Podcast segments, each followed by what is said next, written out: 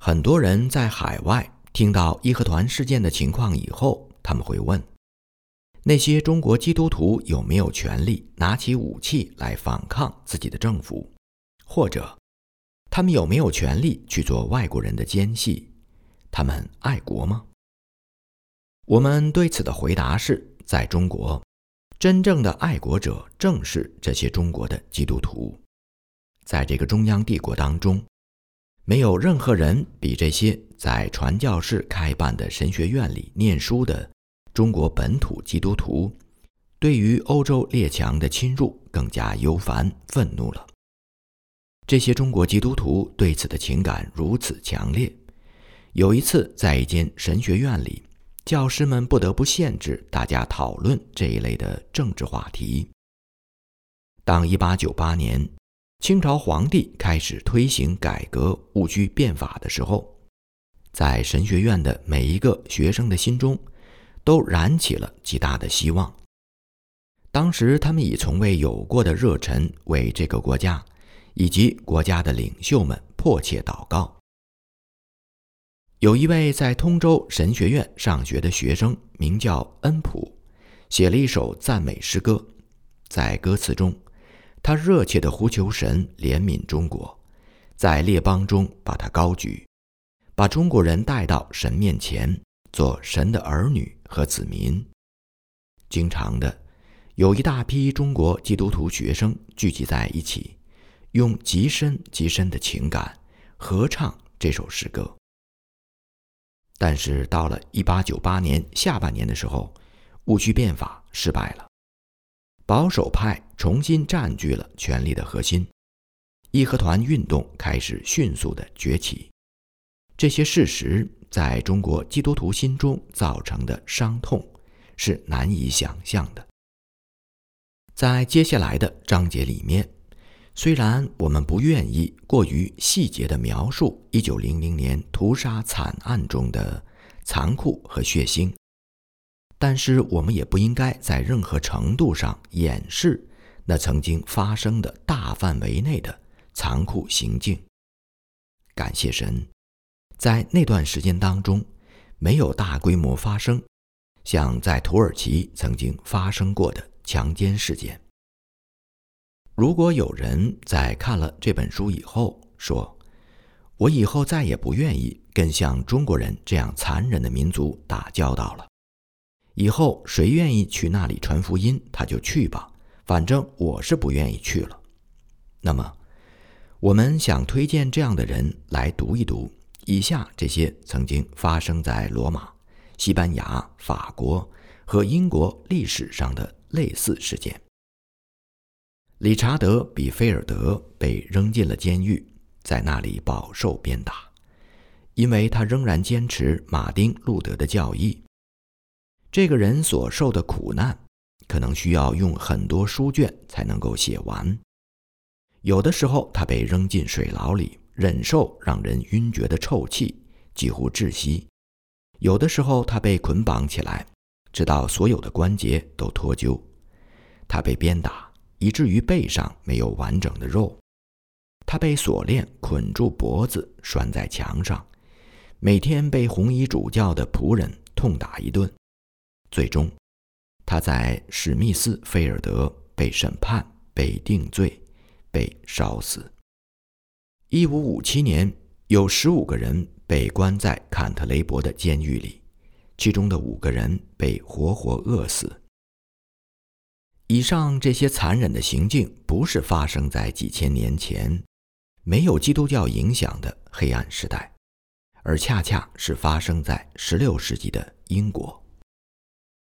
当读这本书的时候，也许有些读者会问：中国发生的这些事情，是否是因为一些超自然的影响力量导致的？是否是有黑暗世界的统治力量？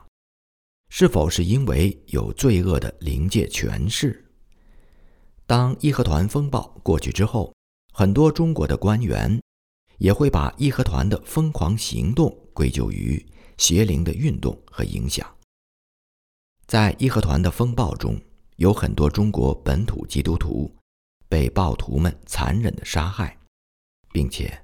他们被砍成很多细小的碎块，被用火焚烧。他们被焚烧后的骨灰，在某些情况下，还要用磨石研磨成碎末，抛洒在风中。暴徒们之所以这样做，是因为人们广泛的相信，这些基督徒的尸体必须要被完全的毁灭掉，否则他们在死后的第三天就要复活。人们并没有意识到，对于那位宇宙天地的造物主、全能的上帝来说，如果他要使人复活，无论是人的尸体骨灰被抛洒在世界最遥远的角落，还是在不同的大陆，其实根本都没有关系。但是，我们真正应当问的问题，并非是这些中国基督徒受到了怎样的苦难，而是。他们如何经受并忍受了那些苦难和试炼？他们在那些苦难日子里的行为，和在没有信主之前的行为相比较，有什么本质的、深刻的不同？如果他们没有信主，那么当他们遇到同样的、类似的患难和磨难的时候，会有什么样的行为？他们的基督信仰在他们的生命之中。带来了怎样深刻的改变？对于现实生活中的中国人来说，为了信仰而忍受痛苦甚至死亡，是一件很不寻常的事情。对于一个不是基督徒的中国人来说，暂时性的撒一个小谎，否认自己相信某件事情，或者保证自己以后与教会组织脱离关系，只要能免死。甚至只要能避免财产损失，那么这种暂时的让步和撒谎，就是一件最恰当不过、最自然的事情了。那些中国基督徒的亲朋好友们都认为这种行为根本就不是什么大不了的事，因此，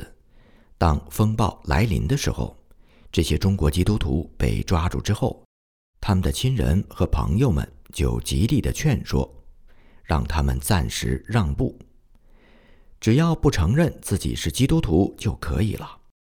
然而，这些劝说的人没有认识到一件事，那就是基督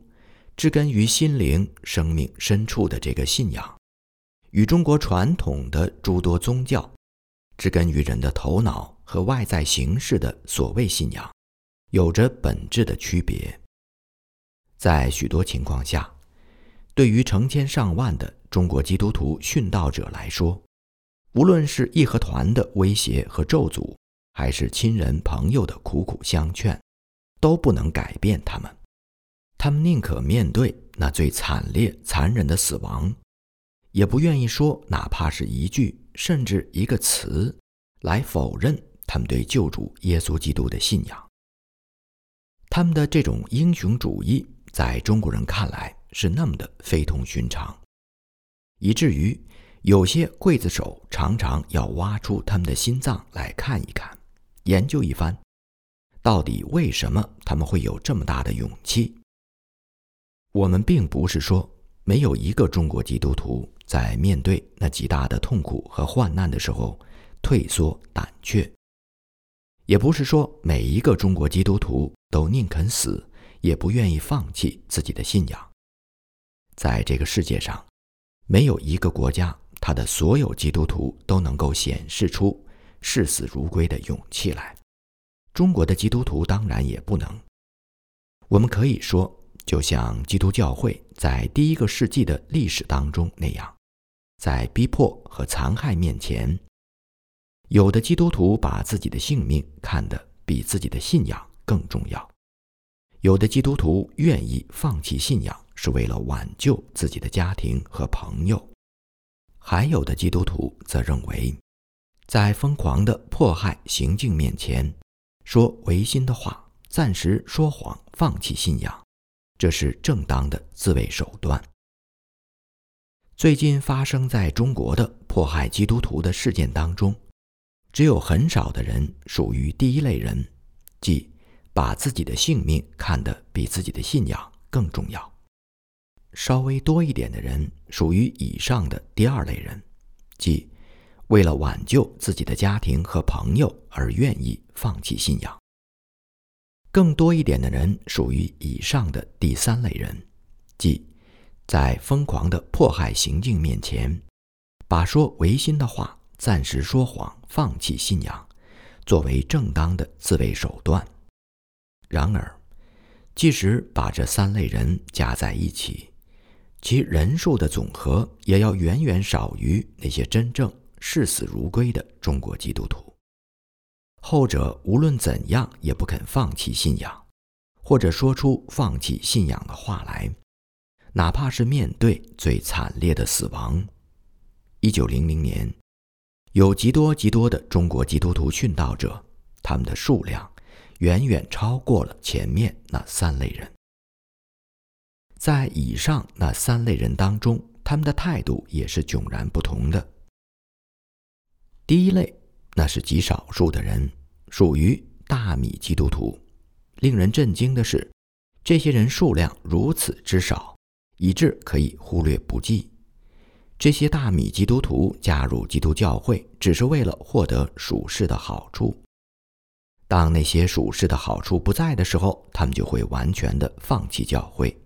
完全放弃耶稣基督，完全放弃自己的信仰。当义和团风暴过去之后，这些人就再也没有回到教会当中来，他们又回到了传统的偶像敬拜当中去了。第二类人比第一类人要多一些，这类人在患难和威逼面前没有丝毫的动摇，他们坚决地拒绝否认耶稣基督。也坚决地拒绝敬拜偶像，但是，在他们被捕的时候，会有朋友、家人来劝说。暴徒的威逼利诱不能够影响他们，但是这些朋友和家人则苦劝他们，要为自己的妻子、孩子、父母考虑。他们会说：“我们已经为你向义和团求情了，你不需要用什么言辞来否认自己的信仰。”你不需要给偶像献祭，你甚至不需要烧香，你要做的就仅仅是走到村子里面的庙门口，在那里稍微的站一会儿就可以了。这样，你的命就有救了，你全家人的命也都有救了。我们村子就不会有流血的事。你难道就不能为自己的家人做一点小小的牺牲吗？你要是连这件事都不愿意，那就彻底没法子帮助你了，你就彻底完蛋了，我们也没法子救你了。有的时候，教会里的那些牧者被抓之后会被告知，只要他们愿意在一张纸上签名，表示以后不再和外国人联系，不再和教会联系，那么就不会拷问他们关于教会成员的事，他们也不必正式宣布放弃信仰。事后，不少这样做的人没有试图为自己辩解，而是诚实的承认自己的软弱，并来寻求神的饶恕和赦免。我们很难想象，美国教会中的基督徒当面临这样的患难和试炼的时候，是否能够显出比这些中国基督徒更好的见证和勇气。让我们假设。当一位美国基督徒也面临同样类似情形的时候，如果他们在威逼之下，只需要在偶像面前站一小会儿，或是在一张纸上签字，表示自己不再跟随鬼子的信仰，就可以挽救自己的全家人免于死亡。否则的话，他必须要眼睁睁地看着一群因为迷信而变得非常疯狂的暴民。在他面前焚烧他的家园，杀死他的父亲、母亲、妻子、儿女，最后他自己也要面临惨烈的死亡，被烧成灰烬。亲爱的弟兄姐妹们，如果你能够想象被逼迫并被要求做出选择的情形，那么，请你祷告，求神不要让你面临这样的凶恶和试探，而且。让我们用爱心对待那些在同样情形下做出让步的少数中国基督徒弟兄姐妹们。不但如此，我们更应当赞美神，因为有更多的中国基督徒，即使在同样的逼迫下，仍然谨守着忠贞立场。他们在主面前信实到底，不仅自己不畏惧死亡，而且即使面对自己所挚爱甚至超过自己生命的亲人被杀死的时候，仍然不愿意离弃信仰，不愿意在主的面前不认他。第三类人是在义和团威逼利诱面前放弃信仰的人数最多的一类。我们不想为这些人辩解，说他们这样做是对的。然而，对于他们，我们也仍然要以爱心对待。如果我们考虑他们的传统习惯以及所受的教育背景的话，那么他们所做的事很可能比圣徒彼得三次不认主的事更可以原谅。他们从来没有在内心深处真正的想过。要放弃对耶稣基督的信仰。他们中间的很多人，即使在义和团风暴期间，也仍然在家里祷告，并秘密的聚会敬拜主。但是，他们把自己暂时在义和团面前否认参与外国人宗教信仰所说的话，看作是情有可原。他们的根据是。那些义和团的威逼利诱、迫害，主要是政治性质的。他们的撒谎在生死攸关时刻是可以原谅的。在很多地区，政府官员命令基督徒放弃信仰，让他们在一张纸上签字，作为权宜之计，以避免麻烦。这种政治性的命令是强加在他们头上的。而且在很大的程度上被视为他们的爱国责任，在中国和西方的冲突面前，要表明他们的立场是站在自己国家这一边。我们要记得，在中国，即使是那些最高的道德哲学，以及在伟大的孔子所建立起来的理念体系当中。由于家人安危和名誉等原因而说谎掩盖的行为，不仅是可以原谅的，而且应当是受到称赞的。在今天中国的佛教和道教当中，也没有任何理念去谴责那些权宜之计的谎言。在普通中国人的现实生活中，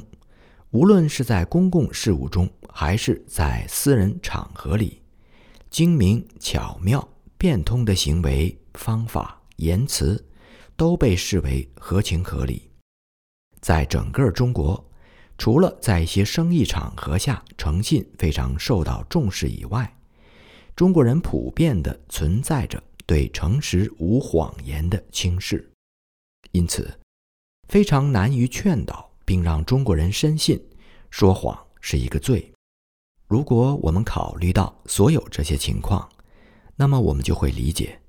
为什么有一些在基督教信仰中出信不久的人，会在威逼利诱面前，把暂时否认自己的信仰看作是正当的事情了。义和团风暴过去之后，当宣教士们被允许返回河场的时候，这些宣教士发现。很难让上述这些人相信并承认，那种权宜之计的撒谎是一种罪。这些人仍然相信耶稣基督，仍然愿意侍奉他、跟随他。在他们的心中，他们从来没有放弃过耶稣基督，但是他们觉得那些宣教士对他们太过苛刻。然而，宣教士们坚定的。也是充满爱心的，向他们陈明整件事情是非之理，终于使他们认识到了这样的撒谎是出于罪，进而他们真诚地承认自己的罪，为自己的罪而悔改。无疑的，中国本土教会在患难之中的可怕经历，也使他们更加深刻地认识到诚信的品格是何等重要和宝贵。因为只有那永生的信实的真神，才会这样要求他的百姓也如此行。另外，还需要指出的，那些在传教士们举办的神学院中，曾经长期上课、接受培训的中国基督徒们，几乎无一例外的，在义和团风暴中，都拒绝撒谎。他们几乎每一个人。在生与死的抉择面前，在是与非的选择面前，都勇敢地选择了诚实的态度，哪怕是为主殉道。那些就职于教会、做牧师或者教师工作的人，在凡是经过神学院训练毕业的人当中，没有一个人在威逼迫害之下放弃了自己的信仰，他们都为主殉道了。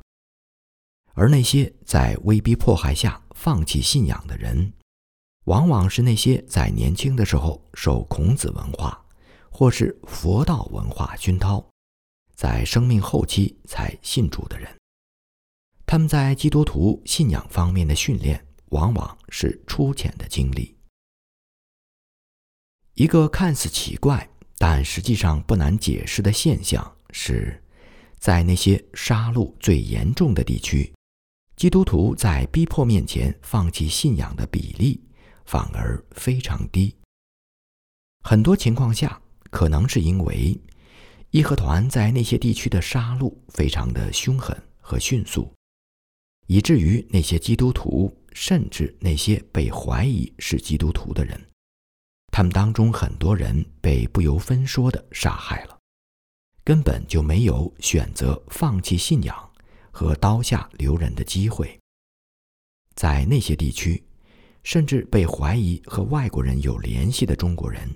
都会被杀害，然后焚烧掉。但是上面这个现象，即在那些地区里放弃信仰的人数比例极低，也很有可能有另外一个原因可以来解释。在现实情况当中。令基督徒最感到软弱的逼迫方式，往往不是蜂拥而至的暴民和刽子手，不是急速的屠杀和带血的刀剑，而是家人朋友们的苦苦相劝，以及敌人舒缓的威胁和恐吓。这一点，再次证明了那个在世界上很多其他地方同样常见的事实，就是。为基督死是容易的，然而为基督而活并承受患难是不容易的。很多中国基督徒当面临立刻死亡威胁的时候，他们都没有丝毫的动摇和退缩。但是后来，当他们面对朋友和家人们的苦苦相劝的时候，当他们面对暴民三番五次。不断的恐吓和威胁的时候，他们都做了某种程度的让步和妥协。同时，另一个方面，有一些平时在教会里表现的不怎么样的基督徒，当面对刀剑和死亡的时候，却都勇敢地站立住了。他们宁可牺牲自己，也没有放弃对耶稣基督的信仰。总体来说。在北京、保定及其周边地区，当那些中国基督徒面对死亡威胁的时候，他们中间放弃信仰、苟且偷生的比例非常非常的低。除了上述的两个原因之外，还有第三个原因，可以解释他们为什么如此勇敢、舍生忘死，那就是在一九零零年的春季。在北京、保定和周边地区的基督教会当中，发生了极大的属灵复兴。正是在这次伟大的复兴运动当中，神极好的预备了中国的基督徒，使他们在一九零零年能够面对接下来如烈火一般的苦难和试炼。我们将要在下一章讲述那次伟大的属灵复兴运动。